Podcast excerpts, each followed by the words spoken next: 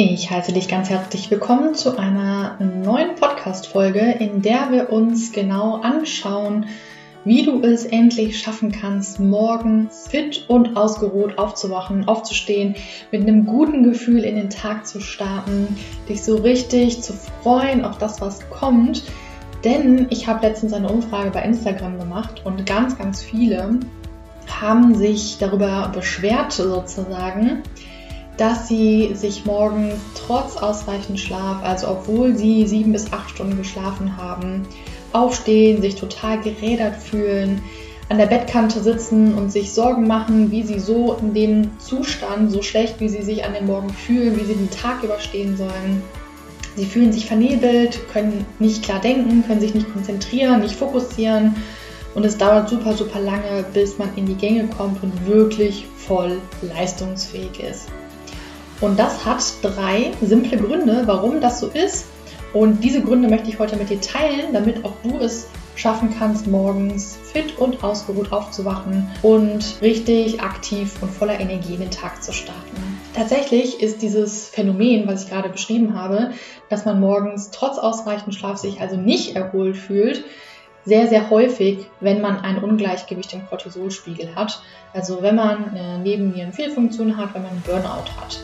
Du bist also mit diesem Problem definitiv nicht alleine. Und wir wollen uns in dieser Folge auf jeden Fall mal die drei Ursachen dafür anschauen, wenn du noch tiefer an das Thema einsteigen möchtest und wirklich im Detail Schritt für Schritt lernen möchtest, wie du wieder ein Morgenmensch wirst, wie du also morgens voller Energie bist und fit in den Tag startest, dann kannst du dir einen Platz in meiner Morgenmensch-Challenge sichern. Die Morgenmensch-Challenge ist ein dreiteiliger Workshop, in denen wir wirklich tief in das Thema eintauchen und wo du Schritt für Schritt lernst, wie du es schaffst, morgens fit und voller Power aufzustehen, damit du dich wirklich auch klar fühlst, damit du dich gut konzentrieren kannst, damit du leistungsfähig bist und damit du schnell in die Gänge kommst und auch wirklich dich gut fokussieren kannst. An dem Tag heute, an dem Dienstag, den 24.10., wo der Podcast rauskommt, ist der letzte Tag, wo du dir den Frühbucher Special Deal sichern kannst und dann kosten dich die drei Workshops nur 81 Euro anstatt 179. Also wenn du wieder ein Morgenmensch werden möchtest, dann solltest du diesen Deal auf keinen Fall verpassen. Den Link dazu findest du in den Show Notes. Und dann lass uns in die Folge starten und uns die drei Gründe anschauen, warum du dich morgens trotz ausreichend Schlaf total gerädert fühlst, vernebelt bist, du kaum denken kannst und du super lange brauchst, um richtig in die Gänge zu kommen. In meiner Erfahrung, habe ich ja gerade schon erwähnt, liegt das an einem oder wahrscheinlich einer, aus einer Kombination aus drei verschiedenen Gründen. Der erste Grund ist eine Verschiebung deiner Cortisolkurve, dass sie also morgens nicht so einen schönen Peak hat, wie sie eigentlich haben sollte, damit man morgens schon fit ist. Der zweite Grund ist, dass man nicht ausreichend Regeneration am Tag hat und dass der Körper auch in der Nacht nicht regenerieren kann, dass man also morgens komplett gerädert ist, sich schwach fühlt, keine Energie hat und keine Leistung abrufen kann. Und der dritte Grund sind Blutzuckerschwankungen, die hauptsächlich dafür sorgen, dass man sich im Kopf so vernebelt fühlt, dass man wie so Watte im Kopf hat, dass man keinen klaren Gedanken fassen kann, dass man irgendwie so ein bisschen wie verpeilt ist. Und auf all diese drei Gründe möchte ich jetzt gerne nochmal ein bisschen näher einsteigen, damit du auch genau weißt, was sich dahinter verbirgt und was du auch dagegen tun kannst. Lass uns also Grund Nummer eins anschauen. Deine Cortisolkurve hat am Morgen keinen Peak, beziehungsweise nicht ausreichend Peak. Was bedeutet das? Wenn du dir schon mal eine normale, natürliche Cortisolkurve angeschaut hast, dann hast du gesehen, dass diese Cortisolkurve am Morgen zwischen 6 und 8 Uhr ihren höchsten Punkt hat. Das heißt, die Cortisolausschüttung sollte am Morgen relativ hoch sein. Das sorgt dann dafür, dass wir morgens fit und leistungsfähig in den Tag starten können und dann lässt diese Cortisolausschüttung die vollkommen natürlich ist und vollkommen normal ist, im Laufe des Tages langsam nach. Wenn jetzt eine Cortisolkurve morgens nicht einen so einen schönen hohen Peak hat, wie es eigentlich sein sollte, dann kann es sein, dass du dich morgens eher schwach und vernebelt und nicht leistungsfähig fühlst, obwohl du ausreichend geschlafen hast. Und vielleicht denkst du jetzt, nee, ich habe ja schon mal einen Cortisol-Speicheltest gemacht und dabei ist rausgekommen, dass mein Cortisol morgens im Normalbereich ist. Da möchte ich dir nochmal in Erinnerung rufen, dass der Normalbereich nicht bedeutet, dass es auch der Optimalbereich ist. Denn auf diesen Testergebnissen wird hier immer ein Normalbereich angegeben, der meistens relativ großzügig gefasst ist. Und wenn dein Cortisolspiegel jetzt noch innerhalb dieser Norm ist, wie, wie die Norm halt da beschrieben wird, auch wenn das nur so ganz, ganz knapp ist, dann heißt es, die Werte sind in Ordnung, sie sind alle im Normalbereich. Bedeutet aber nicht, dass sie auch für dich in einem Optimalbereich sind. Denn jeder von uns hat auch einen individuellen, ganz eigenen Optimalbereich, mit dem wir uns persönlich super, super gut fühlen. Und der, mein Optimalbereich kann auch anders sein als dein Optimalbereich. Also nur nochmal für die Erinnerung, selbst wenn dein Cortisol-Speicheltest zeigt, dass dein Cortisol am Morgen okay ist, dann heißt das nicht unbedingt, dass es für deine individuelle Situation auch wirklich okay ist. Das kann auch trotzdem sein, dass er für dich, für deinen individuellen Körper zu niedrig ist. Und das Ziel sollte jetzt natürlich sein, dass die Cortisolkurve morgens wieder so einen schönen Peak hat, also einen schönen Höhepunkt, so wie es sein sollte und so wie du dich damit auch wirklich gut und wohl fühlst. Was man da genau alles beachten muss, lernen wir, wie gesagt, in der Morgenmensch-Challenge. Morgenmensch hm, kleiner Zungenbrecher. Ähm, ich möchte dir hier aber trotzdem auch schon mal ein paar Tipps mitgeben, wovon deine Cortisolkurve eigentlich abhängig ist, beziehungsweise wodurch sie sich beeinflussen lässt und wie du sie dann auch positiv beeinflussen kannst, dass sie morgens wieder einen schönen Höhepunkt hat. Und hier spielt zum Beispiel das Licht eine große Rolle. Tageslicht fördert nämlich die Cortisolausschüttung morgens, so auch abends. Deswegen ist ja auch abends das Blaulicht eher schlecht. Ähm, aber gerade am Morgen ist halt normales Tageslicht sehr, sehr hilfreich, um diesen Peak noch etwas zu intensivieren. Deine Ernährung spielt eine große Rolle. Da werden wir auch gleich nochmal in Punkt 3 näher drauf zu sprechen kommen, warum das so ist. Als natürlich ein allgemeines Stresslevel. Wenn du also unter chronischem Stress leidest, dann sind alle drei Punkte für dich auf jeden Fall relevant, weil das geht alles Hand in Hand und es beeinflusst sich alles gegenseitig.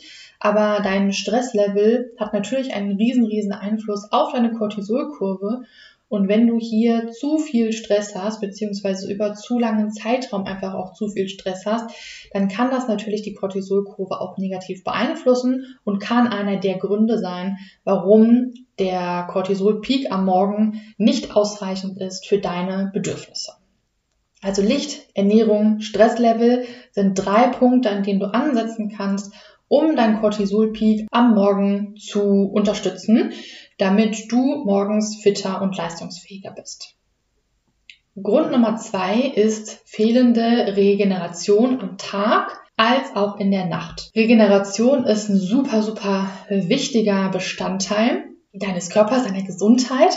Und ich weiß nicht, ähm, wenn du aus dem Trainingsbereich kommst, dann hast du vielleicht schon mal gehört, dass die Muskulatur in den Regenerationszeiten gemacht wird.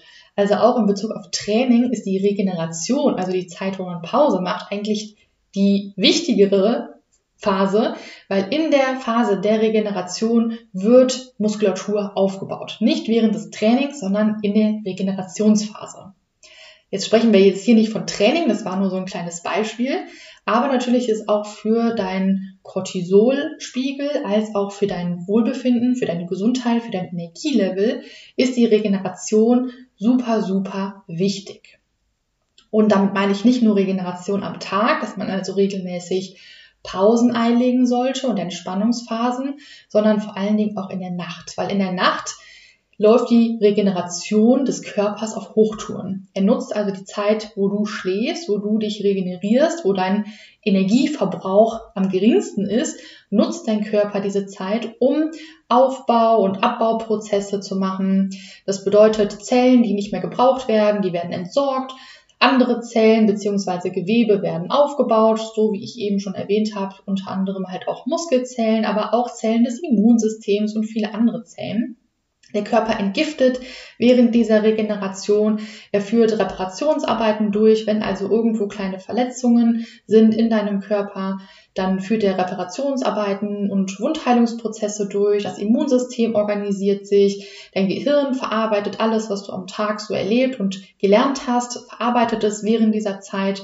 Und wenn diese Regeneration in der Nacht nicht optimal funktionieren kann, dann wachst du natürlich morgens auch total gerädert und erschöpft auf, weil dein Körper sich nicht ausreichend regeneriert hat.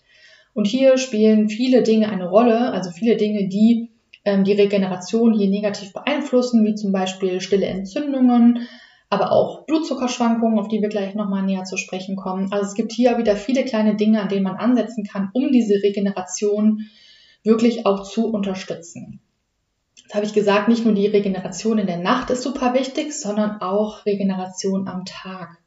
Denn der Körper benötigt auch am Tag Zeit und Raum für Regeneration. Und jetzt denkt man vielleicht, okay, abends, wenn ich vom Fernseher auf dem Sofa rumhänge, Netflix gucke oder bei Instagram bin, dann erhole ich mich, ja. Das ist keine Regeneration. Es ist, wenn wir uns mal wirklich das genau anschauen, tatsächlich eher mehr Stress als Erholung. Denn dein Gehirn kann auch bei den, bei vielen Dingen gar nicht unterscheiden, ist das jetzt irgendwas, was du wirklich selber erlebst oder ist es nur irgendwas, was du im Fernsehen guckst? Wenn du also abends irgendwie ein Drama guckst, ein Thriller oder ein Actionfilm, kann dein Gehirn nicht unterscheiden, ob dir das jetzt gerade in der Realität passiert oder ob du dir das nur im Fernsehen anschaust. Und wenn wir durch Instagram scrollen, dann ist nicht nur, wie gesagt, das blaue Licht, wovon ich auch schon am Anfang gesprochen habe, Stress für den Körper, sondern auch dann vergleicht man sich, dann denkt man, der hat das viel besser als ich oder der ist viel erfolgreicher, der sieht schöner aus. Und dann fängt man an, sich zu vergleichen, sich selber abzuwerten und auch das ist Stress für deinen Körper. Also Netflixen, auf dem Sofa rumhängen, am Handy scrollen ist keine Regeneration, sondern eher das Gegenteil, das ist weiterer Stress. Und wenn, wie gesagt, die Regenerationsprozesse sowohl am Tag als auch in der Nacht nicht vernünftig ablaufen können, dann wacht man am nächsten Morgen auf. Man ist nicht nur gerädert und erschöpft, sondern es kann dann auch zu langfristigen Beschwerden kommen, wie dass man Muskelschmerzen hat, dass man Gelenkschmerzen hat, dass man sich energielos fühlt, dass man sich schnell überfordert fühlt, dass man nicht mehr gut mit Stress umgehen kann, dass man nicht mehr leistungsfähig ist und eine Leistungsminderung feststellt, sowohl körperlich als auch geistig und mental. Und was jetzt hier oftmals auch passiert ist, dann denkt man ja, okay, dann gehe ich halt vielleicht mal in die Sauna oder ich mache mal eine Meditation und das ist definitiv gut und hilfreich. Das ist eine Art der Regeneration, definitiv. Aber das ist ausschließlich eine Erholung bzw. Regeneration auf körperlicher und mentaler Ebene. Und tatsächlich gibt es aber sieben verschiedene Ebenen, auf denen man regenerieren sollte, um wirklich effektiv Regeneration zu betreiben und den Körper hier unter, zu unterstützen. Und auf alle diese sieben Ebenen gehen wir dann in der Morgenmensch-Challenge genauer ein und da werden wir das genau besprechen, welche sieben Ebenen das sind und wir werden uns auch genau anschauen, was du konkret dann tun kannst, um wirklich richtig zu regenerieren. So, kommen wir zu unserem letzten Punkt, den Blutzuckerschwankungen. Und Blutzucker ist so ein Thema, über das ich relativ häufig spreche. Vielleicht hast du es bestimmt auch schon mal bei mir gehört, weil ich es wirklich, wie gesagt, ständig bespreche, weil es so unfassbar wichtig ist. Denn die meisten, ich würde sagen alle, die Probleme mit ihrem Cortisol haben, haben auch ein Problem mit dem Blutzuckerspiegel. Und alle, die ein Problem mit dem Blutzuckerspiegel haben, haben auch ein Problem mit dem Cortisol, weil es so eng zusammenhängt und sich gegenseitig beeinflusst. Weil sinkt dein Blutzucker jetzt ab, dann wird Cortisol ausgeschüttet, um den Blutzucker wieder anzuheben. Stehst du unter Stress, dann wird der Cortisolspiegel automatisch erhöht, dann ist auch der Blutzucker automatisch höher. Und wenn du jetzt eine ungünstige Ernährung hast, also die nicht gut auf deine Hormone, auf deinen Cortisolspiegel ausgelegt ist und du vielleicht auch noch zusätzlich unter viel Stress leidest, dann kommt es bei dir wahrscheinlich zu teils sehr starken Blutzuckerschwankungen, die auch in der Nacht passieren können. Und dann haben wir nämlich das Problem am Morgen, beziehungsweise es fängt schon oftmals in der Nacht an. Wenn du nämlich nachts oft aufwachst, also Durchschlafstörung hast oder du in den frühen Morgenstunden aufwachst, so zwischen vier und sechs ungefähr, und vielleicht dann auch noch mit Herzrasen oder Panikattacken am frühen Morgen zu tun hast, dann kann das schon mal ein Zeichen dafür sein, dass dein Blutzucker hier instabil ist. Ein anderes Zeichen für einen instabilen Blutzucker in der Nacht bzw. am Morgen ist es, wenn du morgens nach dem Aufstehen im Kopf vernebelt bist, wenn du so wie Wattegefühl in deinem Kopf hast, wenn du keinen klaren Gedanken fassen kannst, wenn du dich nicht gut konzentrieren oder fokussieren kannst, du keine Energie hast und du dich vielleicht auch so ein bisschen zittrig fühlst. Das sind alles Hinweise darauf, dass dein Blutzucker in der Nacht instabil ist und dass das der Grund ist, warum du morgens nicht gut aus dem Bett kommst und dich eher erschöpft und vernebelt fühlst. Und hier ist es natürlich super, super wichtig, an der Ernährung anzusetzen. Und zwar nicht nur am Morgen, sondern vor allen Dingen schon beim Abendessen. Und auch darauf gehen wir in der Morgenmensch-Challenge natürlich genauer ein. Du wirst da lernen, wie du dich richtig erholt und regenerierst. Du wirst lernen, wie die optimale Abendroutine aussieht, wie du deinen Blutzuckerspiegel ähm, unterstützen kannst, wie du deinen Cortisolspiegel morgens unterstützen kannst und wie du deinen Morgen gestalten solltest, dass du dich wirklich wach, fit und leistungsfähig fühlst. Den Link dazu findest du wie gesagt in den Show Notes.